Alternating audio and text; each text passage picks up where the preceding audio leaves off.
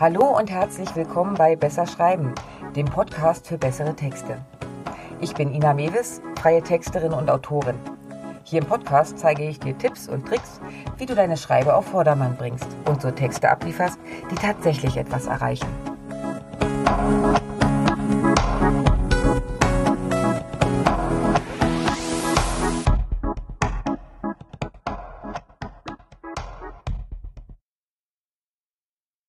Dein unwiderstehliches Angebot. Okay, okay. Du weißt, dass dein Angebot der Hammer ist. Blöd nur, wenn es niemand sonst so sieht. Das liegt in den wenigsten Fällen daran, dass du nicht tatsächlich etwas wirklich Tolles anbietest. Die Knackpunkte sind Sichtbarkeit. Denn wenn keiner sieht, was du anbietest, ist es halt nicht da. Und die Art und Weise, wie du es präsentierst. In dieser Folge von Besser Schreiben zeige ich dir, wie du dein Angebot so zeigst, dass dieses Muss ich haben Gefühl kommt. Egal ob Coaching, Online-Kurs oder konkretes Produkt. Alles kann als unwiderstehliches Angebot funktionieren, denn die Regeln sind immer gleich. Okay, für wen ist denn dein Angebot gedacht? Jetzt bitte nicht mit den Augen rollen. Ja, die Frage ist wichtig. Wer ist deine Buyer-Persona? Wen willst du mit deinem Angebot erreichen? Wenn du dich nicht wirklich intensiv mit dieser Frage beschäftigst, rennst du am Markt vorbei und wirst auch nicht verkaufen. Denn einfach nur mal wild raushauen, irgendwer bucht schon, funktioniert nicht. Nimm dir also Zeit, so richtig in deine Idealkunden oder in deinen Idealkunden einzutauchen. Was wollen sie? Wo drückt der Schuh? Am wichtigsten, welches Problem deiner Persona löst dein Angebot? Welches Bedürfnis befriedigt es? Diese Kundenanalyse ist enorm wichtig, denn du verkaufst nicht, weil du dein Angebot so toll findest, du verkaufst, wenn es den Nerv deiner Kunden trifft. Damit dein Angebot so richtig leuchtet, solltest du es auch von verschiedenen Seiten aus betrachten. Gehst du nur mit einem Verkaufsargument ins Marketing, schränkst du deine Möglichkeiten enorm ein, denn du erreichst damit ja fast niemanden. Dabei geht es nicht nur darum, verschiedene Käufertypen abzuholen, es geht auch darum, wirklich zu überzeugen. Und das funktioniert am besten, wenn ich als Käufer so richtig, richtig viele Argumente habe, warum diese Anschaffung oder Investition jetzt genau perfekt ist und ich es definitiv nicht bereuen werde. Wir kaufen nicht, was wir brauchen, wir kaufen, was wir wollen. Fakt. Oder warum liegt da die Schokolade bei dir im Schrank? Brauchst du die? Das Gefühl von ich will das unbedingt entsteht am ehesten, wenn eben viele Faktoren den Kaufreiz auslösen.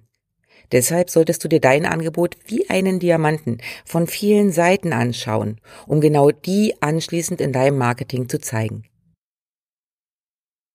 Fakten versus Emotionen. Du kennst sicher auch die Aussagen, dass es unterschiedliche Käufertypen gibt, dass Frauen anders entscheiden als Männer. Da ist ein bisschen was dran. Fakt ist aber auch, wir kaufen immer aus einer Emotion heraus. Lass das bitte sacken. Immer. Selbst der kühlste Zahlenmensch entscheidet eben nicht rein nach Fakten. Alles, was wir tun, ist Bedürfnisbefriedigung. Atmen. Ich brauche Sauerstoff zum Leben. Arbeiten. Ja, die Miete muss bezahlt werden. Rote Pumps kaufen. Ich will attraktiv sein. Deine Aufgabe ist es herauszufinden, welche Bedürfnisse dein Angebot befriedigt, welche Emotionen es damit auslöst. Sei dir bewusst, dass dein Angebot sehr wohl verschiedenste Bedürfnisse erfüllen kann, im Idealfall sogar sehr viele. Und versuch bitte auch, möglichst viele zu finden, denn die kannst du dann auch gut als Verkaufsargument einbauen. Übrigens, das immer genutzte Geld verdienen oder sparen ist nicht automatisch das, was zum Kauf verleitet. Ein paar dieser Bedürfnisse, die verkaufen, zeige ich dir jetzt. Einfachheit. Warum war das erste iPhone so ein Verkaufsschlager? Es ist ja nicht so, dass nicht andere Handyhersteller schon mit Internet und Co. rumprobiert haben. Und nein, das Design hätte auch nur die üblichen Apple-Jünger überzeugt. Das Gerät hat die Bedienung revolutioniert. Die intuitive Bedieneroberfläche hat es einfach gemacht. Schluss mit Wälzern von Bedienungsanleitungen, für die man Fachchinesisch studieren musste. Das war und ist der Grund für den Erfolg. Und dann darf der Preis auch mal jenseits von Gut und Böse liegen. Wenn du dein Angebot präsentierst und verkaufen willst, schau vorher genau drauf. Ist es einfach zu nutzen? Oder anders, erleichtert es in irgendeiner Form den Alltag, das Leben oder die Arbeit? Wenn ja, stell das deutlich heraus. Wenn nein, überprüf nochmal dein Angebot. Sicherheit. Gerade in Zeiten wie diesen ist Sicherheit eines der größten Bedürfnisse. Wir möchten uns auf stabile Preise verlassen können. Keine Angst haben, wenn ein Flugzeug etwas tiefer unterwegs ist, ja, und zuversichtlich in die Zukunft schauen. All das ist gerade nicht der Fall und ja, dein Angebot wird diese Probleme sicher nicht lösen. Aber auch im kleinen Rahmen ist Sicherheit etwas sehr Attraktives. Die Sicherheit im Umgang mit einer bestimmten Methode zum Beispiel. Oder die Sicherheit, nach Abschluss eines Kurses das neue Wissen effektiv anwenden zu können. Unsere Welt ist durcheinander genug. Schaffst du es, mit deinem Angebot ein kleines Versprechen von Sicherheit mit einzubauen, wirkt es direkt attraktiver. Liebe. Selbst der letzte Eremit braucht sie. Liebe, Anerkennung, Wertschätzung. Wir sind soziale Wesen. Was aber oft unterschätzt wird, es geht eben nicht immer nur darum, was andere von uns denken. Eine Liebe, die noch viel wichtiger ist als die vom Partner. Die Selbstliebe. Und genau dort steckt noch ein kleiner Ansatzpunkt für dein Marketing. Wie hilft dein Angebot der Kunden dabei, sich selbst mehr zu mögen, mehr in sich zu ruhen oder stolz zu sein? Denn all das sind Faktoren, die fürs Selbstbewusstsein und damit die Selbstliebe wichtig sind. Ich will hier nicht in jedes einzelne Bedürfnis reingehen, sonst sind wir hier noch ein paar Stunden beschäftigt. Folgende sind aber auch so stark, dass sie häufig einen Kauf beeinflussen. Zeitgewinn oder Sparen. Wie hilft dein Angebot dabei? Wie spart die Kundin wertvolle Minuten oder Stunden? Zeitersparnis geht oft einher mit der Einfachheit, manchmal über einen Umweg. Du investierst erst einmal Zeit und Geld, um etwas zu lernen, das dir dann später aber vieles deutlich einfacher macht und damit eben wieder Zeit und Geld spart. Gesund werden oder bleiben. Es gibt einen Grund, warum der Wellnessmarkt boomt. Klar, jeder will in einem gesunden Körper leben. Aber es geht nicht nur um die körperliche Gesundheit. Auch die graue Masse in unserem Köpfchen möchte gesund bleiben. Und dann ist ein Mandala-Malkurs eben nicht nur ein Hobbykurs, sondern ein erster Baustein für Entspannung und inneren Frieden und der Schritt raus aus der Burnout-Falle. Sozialer Status. Klar, du gehörst nicht zu denen, die mit der Rolex protzen. Dir ist es völlig egal, was die anderen denken. Ja, schon klar.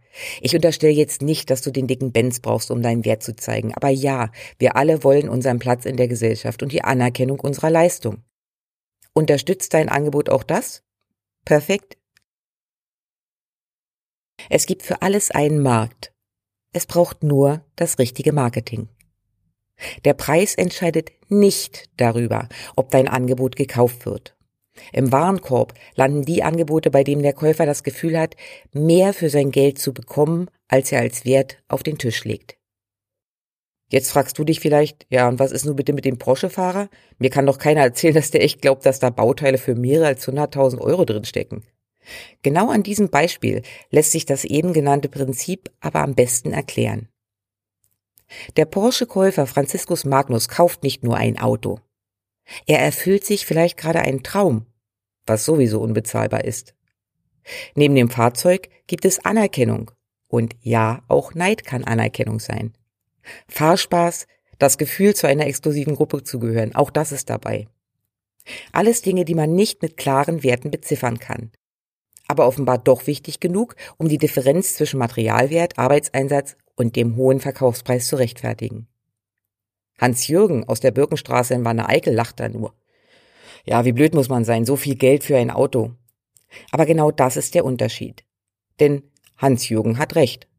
Franziskus Magnus aber auch. Denn für ihn zählen die immateriellen Werte des Wagens deutlich mehr. Und das ist okay so. Kunden kaufen, wenn sie das Gefühl haben, mehr Gegenwert zu erhalten. Ich wiederhole das nochmal, damit es sich wirklich einprägt.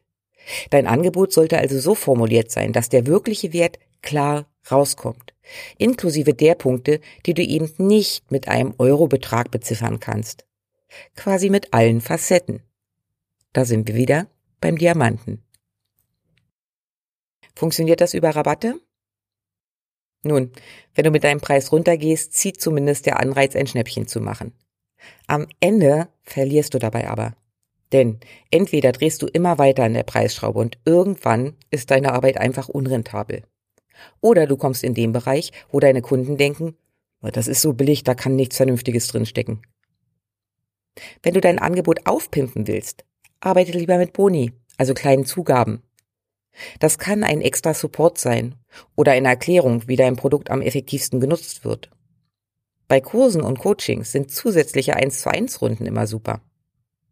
Es gibt viele Möglichkeiten, wie du dein Ursprungsangebot so ergänzen kannst, dass es richtig spannend klingt. Verkaufe kein Produkt. Verkaufe die Transformation. Beim Coaching ist es klar. Da wirst du wohl kaum hauptsächlich bewerben, dass man sechsmal mit dir gemeinsam an seinem Problem arbeitet. Hier steht die Transformation, die Veränderung zu etwas Besserem klar im Fokus. Das Gleiche lässt sich aber auch auf alle anderen Angebote übertragen. Ein paar Laufschuhe bringt die Transformation zum Menschen, der endlich mal Lust hat, regelmäßig joggen zu gehen. Ein Kochbuch transformiert Hans-Jürgen von der Couchpotato zum Küchenhelden, der gerne besucht wird. Der Hundeerziehungskurs transformiert dich und Fidi vom Chaosclub der Hundewiese zum Dreamteam, um das niemand mehr einen großen Bogen schlägt. Schau dir dein Angebot an und prüfe, welche Veränderung im Leben des Käufers es auslösen kann. Und genau die verkaufst du dann. Wechsel den Blickwinkel.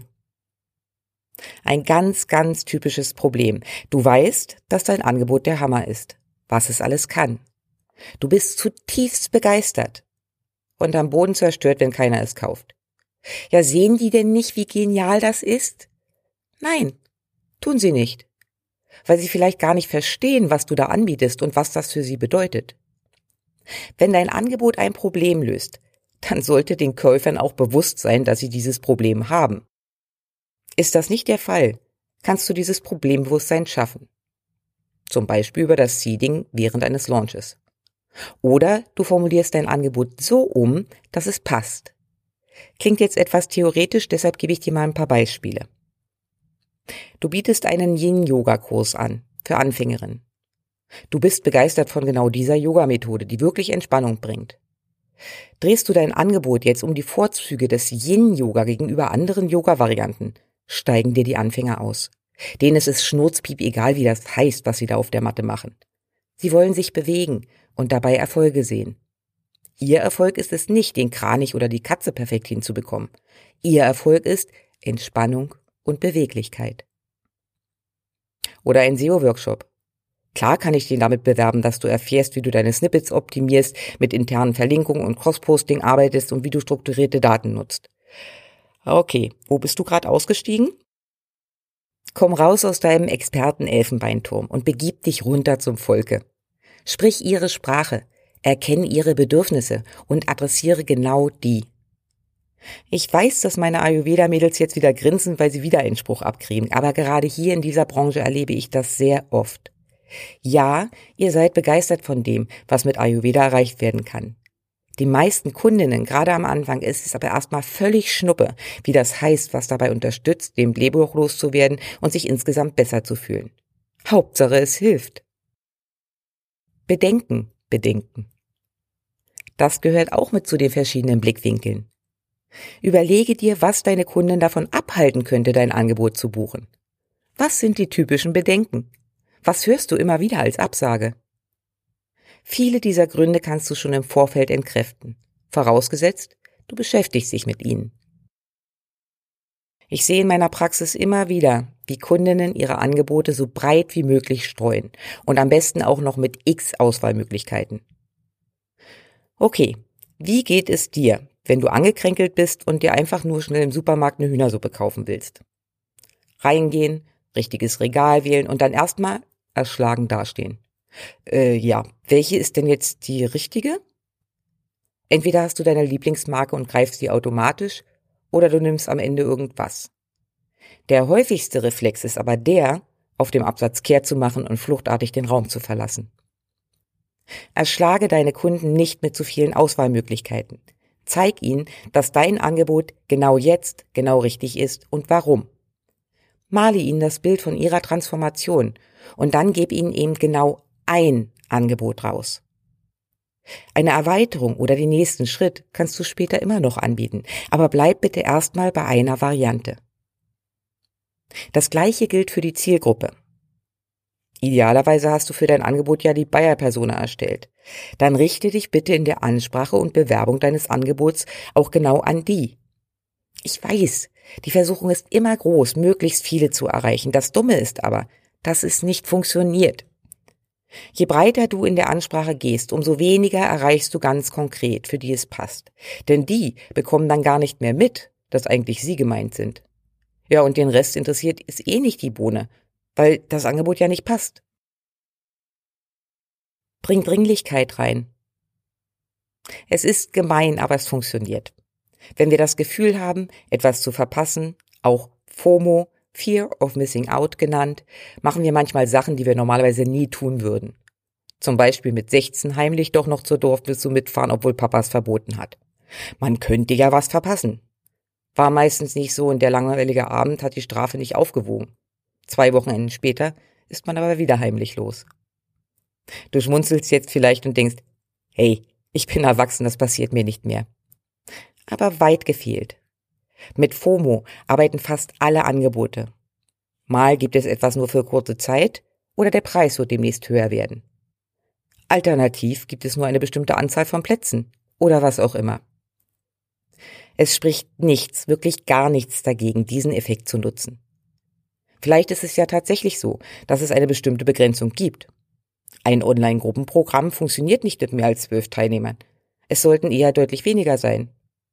Diese Grenze solltest du im Angebot klar kommunizieren.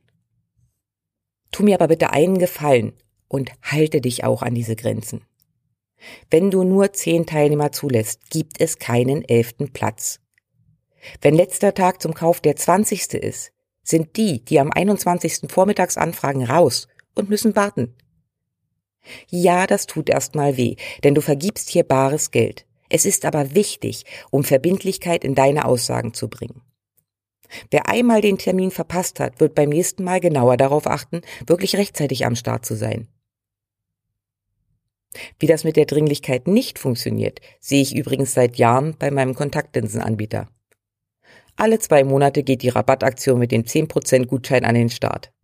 Kaufen würde ich zu dem Zeitpunkt nie.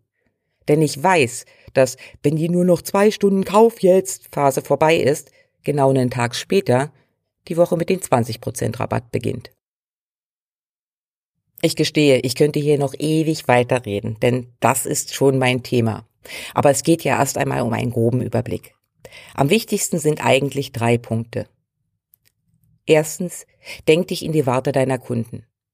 Warum sollten sie kaufen? Was haben sie davon? Wie macht dein Angebot ihr Leben besser? Zweitens, versuch viele verschiedene Facetten deines Angebotes zu finden. Je vielfältiger du es darstellst, je mehr Bedürfnisse abgedeckt sind, Zweifel ausgeräumt werden, umso höher die Chance eines Kaufs. Und drittens, wir überreden nicht, wir überzeugen. Schreib dir das bitte ganz dick hinter die Ohren. Ein Kunde, den du zum Kauf überredest, ist danach nicht glücklich. Denn eigentlich wollte er das gar nicht. Blöd für ihn, blöd, aber auch für dich. Denn glaubst du, er empfiehlt dich oder kauft wieder? Siehst du. Überzeugen ist die Devise. Und akzeptieren, dass es nicht immer passt. So, das war's für heute von mir. Wenn es dir gefallen hat, lass mir gerne ein Like da. Kommentare und Anregungen sind natürlich auch herzlich willkommen. Den Blogbeitrag zum heutigen Thema, Links und Arbeitsmaterialien findest du wie immer auf meiner Webseite www.besserschreiben.online. Und wenn du in Zukunft keine Folge verpassen willst, abonniere doch einfach meinen Kanal. Na dann, mach's gut und bis die Tage.